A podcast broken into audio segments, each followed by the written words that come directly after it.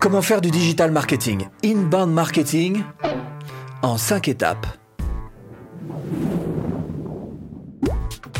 Bonjour, je m'appelle Stéphane et si vous cherchez à créer votre business en ligne de 0 et 100 euros, bienvenue sur cette chaîne qui travaille à domicile. Abonnez-vous et cliquez sur cette petite clochette de notification parce que ça, c'est pour ne rien louper.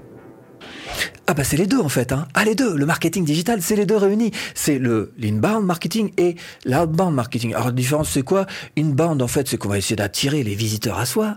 Outbound va plutôt plaquer une grosse promo devant leurs yeux. Alors, ciblé, d'accord, mais on est un petit peu plus intrusif quand même. évidemment, c'est plus agréable d'être trouvé par le client et c'est un petit peu plus facile aussi, après, pour vendre, que de s'imposer euh, à leurs yeux. Surtout qu'on sait très bien que d'une manière générale, les gens, avant d'acheter un produit, ils fouillent. Ah bah maintenant, ils fouillent sur Internet, hein, ils veulent tout savoir, ils vont chercher de l'info. Donc là, vous êtes pile dans l'inbound marketing si vous vous servez de ces leviers précisément.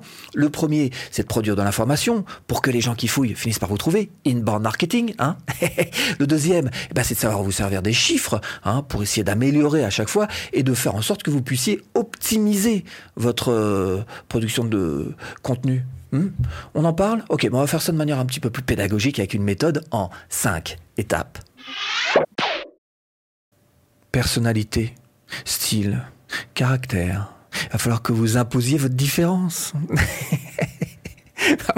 parce qu'en fait, c'est extrêmement difficile, vous l'avez compris, quand on fait du marketing de contenu, de l'inbound marketing, quand on propose du contenu, de sortir un petit peu euh, du lot. Hmm. Alors pour ça, il va falloir que vous connaissiez exactement quels sont vos atouts. Il faut d'abord vous tourner vers vous-même. Vos atouts, quels sont-ils? Peut-être que vous avez une, une voix de velours juste magnifique qui passerait extrêmement bien dans les podcasts. Et c'est peut-être ça d'ailleurs. Peut-être que vous avez une superbe plume pour écrire, pourquoi pas, quelques articles de blog à votre manière. Ce sont des questions que vous devez vous poser. De même, une fois que ça c'est fait, que vous connaissez vos points forts et vos points faibles, vous devez vous tourner vers les autres cette fois-ci. Et donc essayer de repérer quels sont les clients types qui seraient susceptibles d'acheter votre produit. Ça peut très bien être une mamie de 80 ans qui adore les chihuahuas noirs et feu. Hein. Auquel cas, si vous le savez, vous allez devoir trouver l'endroit où se cachent ces petites mamies de 80 ans, juste adorables. Hein ça s'appelle donc chercher, trouver et euh, produire du contenu envers, vers son avatar client. L'avatar client, on en reparle. Deux, objectif, tunnel de vente. Je ne vais pas vous parler de la technique des tunnels de vente dans cette vidéo, je vais plutôt vous parler du côté humain. Hmm? Le client parfait, celui que vous cherchez, hein, peut-être. En tous les cas, c'est ce qu'on appelle l'avatar client, c'est ce qu'on appelle la persona. Bon, tout ça, c'est les mêmes termes. Vous ne laissez pas embrouiller par ces mots-là. Hein. C'est juste simple. Essayez de trouver la personne idéale qui puisse acheter votre produit. Pas plus compliqué que ça. Alors, comportement attente, problématique, intérêt sont autant de petits critères sur lesquels vous devez vous appuyer pour créer votre avatar client. Parce qu'une fois que votre, votre visiteur type sera passé dans votre liste email, deviendra donc votre prospect, il va falloir le nourrir. Alors première chose, pour qu'il passe de visiteur à prospect, il faut effectivement lui apporter du bon contenu. Hein, le podcast dont je vous parlais, l'article de blog, etc. Du bon contenu qui soit pédagogique. Mais après, pour le faire passer de prospect à client, il va falloir continuer à lui amener du contenu pédagogique, ce qu'on appelle nourrir son prospect, mais avec du contenu un petit peu plus pointu. Hein, parce que je vous cache pas qu'avant d'acheter, quand même, le client, euh, il compare. Hein. Inbound marketing égale production de contenu égale objectif prospect. Hmm. Alors où Où est-ce qu'on met notre contenu? Alors on en a un petit peu parlé. Le web d'une manière générale, euh, une chaîne YouTube, euh, ça peut être les réseaux sociaux, où vous voulez. En tous les cas, nous on va prendre l'exemple d'un blog. Un, chaque article, chaque page va devoir être optimisé avec un but particulier, précis que vous aurez en tête. Et je vous cache pas que de nos jours, la plupart des blogs, euh, l'objectif c'est de collecter des adresses email. Hein. Hmm. Deux, l'optimisation. Ah bah, va falloir optimiser un petit peu tout ça. Hein. Quand vous faites un article de blog, SEO, ah, il faut penser SEO, vous êtes obligé. De toute façon, c'est Google hein, qui, est le moteur de recherche qui va référencer votre article, c'est-à-dire faire en sorte qu'il arrive en première page ou pas, qu'il soit vu ou pas. Donc il faut que vous ayez les bonnes pratiques SEO. Mais pas que.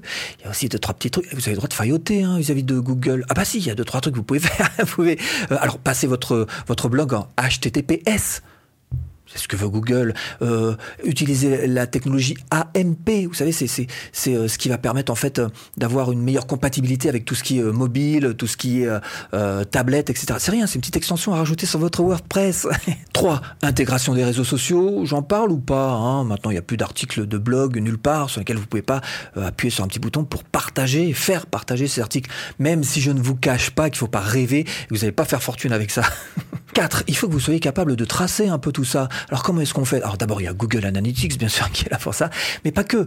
Il y a aussi euh, des petits bitly que vous pouvez mettre, PrettyLink aussi, qui peut vous rendre service, votre thème, qui a peut-être des statistiques, qui vont vous aider à savoir tout ça. Alors, pourquoi est-ce qu'on fait tout ça? Eh ben, C'est tout simplement pour réussir à bien axer votre contenu sur les bons prospects. 4. Euh, maintenant que vous avez les prospects, il faut les convertir en clients. Hein. absolument, on ne pas rester comme ça. Il faut les convertir en clients. Hein, voilà. Alors, email marketing plus ce qu'on appelle lead nurturing, c'est-à-dire nourrir le, prospect. Il faut pas se planter. Hein. Euh, email marketing, euh, au moins deux forces qui sont importantes, c'est d'être segmenté d'une part, et puis d'avoir des emails comportementaux. Hein, en fonction du comportement de la personne. Voilà. Bon.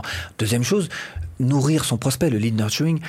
En fait, il s'agit juste d'essayer de répondre aux besoins, pas plus, pas moins non plus. Hein. alors tout ça, c'est votre tunnel de vente. Et évidemment, il faut absolument que votre campagne, votre tunnel de vente soit extrêmement efficace. Pour ça, on va s'appuyer sur cinq points. 1. Votre tunnel de vente, il doit être adapté et personnalisé à la démarche de votre prospect. 2. Il faut absolument que vous appreniez les bonnes pratiques de l'email marketing pour que vous ayez des emails qui soient efficaces. 3. Les appels à l'action, les CTA. Ah bah faut que ça fasse mouche, hein, faut pas se louper là-dessus. 4. Il faut absolument que vous intégriez, même dans votre tunnel de vente, les réseaux sociaux d'une manière ou d'une autre. Hein. 5. Il va falloir sans cesse réévaluer votre campagne, votre tunnel de vente, pour savoir un petit peu euh, où se situent les points forts les points faibles. Bref, réajuster l'efficacité. Cinquième étape, et elle est importante dans l'inbound marketing, il va s'agir pour vous, au travers de tout ce que vous avez produit, d'être capable d'analyser ce qui se passe, hein, d'avoir des indices, des indicateurs de performance. C'est ces chiffres-là qui comptent bien plus que votre nombre d'abonnés sur votre chaîne YouTube ou le nombre d'abonnés sur votre page. Ça fout ça. C'est pas ça. Je vais vous donner quels sont les quatre chiffres qui sont importants pour votre business. 1. Le nombre de visiteurs par canal d'acquisition. Regardez combien vous rapporte de visiteurs votre blog les catégories que vous avez d'articles de blog, regardez pareil, votre chaîne YouTube, les différentes playlists, ce qu'elles vous ramènent comme visiteur, regardez euh, euh, les réseaux sociaux, quel type de réseaux sociaux, quel type de publication sur une page Facebook, etc. Tout ça, ça va vous permettre en fait d'avoir les bons indicateurs pour la base de votre tunnel de vente, à savoir les visiteurs. Deux, après le nombre de visiteurs, le nombre de prospects qui intègrent votre liste. Et là encore, par où est-ce qu'ils intègrent votre liste hein? Donc le nombre de prospects, mois après mois, vous devez connaître ces chiffres-là pour savoir un petit peu comment évolue votre business. Trois, le nombre de clients que vous avez générés. Alors par rapport bien sûr aux prospects qui sont rentrés, vous faites rien, juste des faites un pourcentage quoi, ni plus ni moins, hein, voilà, euh, mois après mois, voilà, comme ça vous suivez votre activité comme ça. Et puis par rapport aussi au nombre de visiteurs en amont, encore, hein, tout début de votre tunnel, nombre de clients. Alors les visiteurs, euh, quels sont ceux qui achètent, euh, quels sont ceux qui d'où ça, combien, tout ça, hein, voilà, bah, vous faites des chiffres, voilà, vous faites des petits tableaux tous les mois, et comme ça vous pouvez suivre votre activité de très très près. Quatrième indicateur, et il est important aussi, c'est le nombre de clients qui vont racheter un autre de vos produits. Alors ça, on n'y fait pas attention et pourtant c'est un signe de bonne santé de votre business. Quand personnellement j'ai un de mes clients qui m'achète une deuxième formation, pour moi c'est une validation comme quoi il est satisfait de la première, sinon il n'aura pas acheté la deuxième. D'accord. Donc il faut que vous suiviez ça de très très près parce qu'encore une fois, indice de bonne santé. 5. Alors le conseil, eh ben, c'est tout simplement de vous sortir des petits tableurs, en fait un petit tableau comme ça, voilà, avec, un, avec des pourcentages, des mois après mois. Ces quatre indices sont super importants pour votre business, voire année après année, effectivement. Alors euh, si vous voulez aller un petit peu plus loin, savoir booster vos ventes, ce que je vous propose, c'est tout simplement de cliquer là. Hein. Formation offerte, hein, pour vendre plus facilement. J'espère vous avoir un petit peu aiguillé dans cette botte de foin. Je vous dis à bientôt en vidéo.